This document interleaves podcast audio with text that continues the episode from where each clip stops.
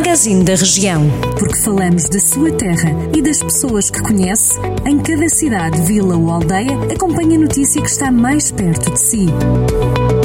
Magazine da Região. Edição de Carlos Esteves. Um foco de contaminação da Covid-19 na União de Freguesias de Fail e Vila Sá está a preocupar as autoridades de saúde.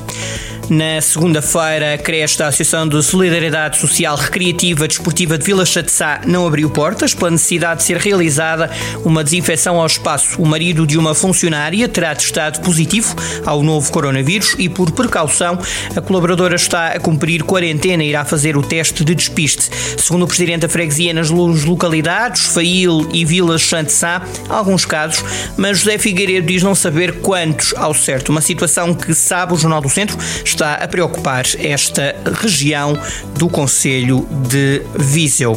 Uma empresa dedicada à fabricação de artigos de mármore e rochas similares vai instalar 100 nelas um investimento de 2 milhões de euros e com a perspectiva de criar 10 postos de trabalho, anunciou a autarquia que cedeu terreno na zona industrial para a sua instalação.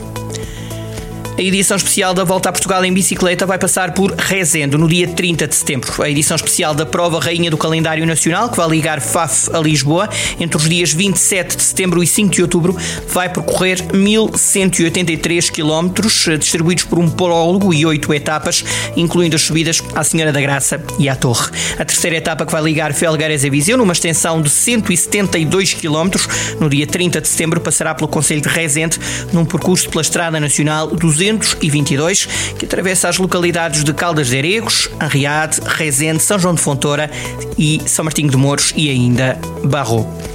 A equipa Miranda Mortágua esteve presente no passado domingo com três ciclistas no Campeonato Nacional de Rampa, prova que se disputou na subida ao Observatório de Vila Nova, em Miranda do Corvo.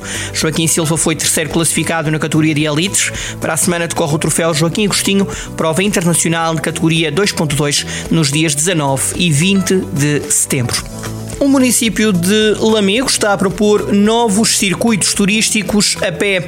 A autarquia lamecense propõe então circuitos turísticos, verdadeiros pedaços da história de Lamego, é assim que a autarquia de Lamego escreve.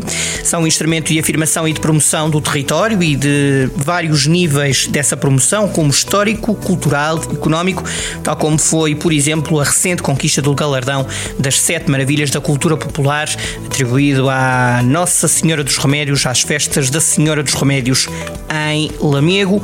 São dois circuitos, chama-se Lamego Histórico e também Lamego Monumental.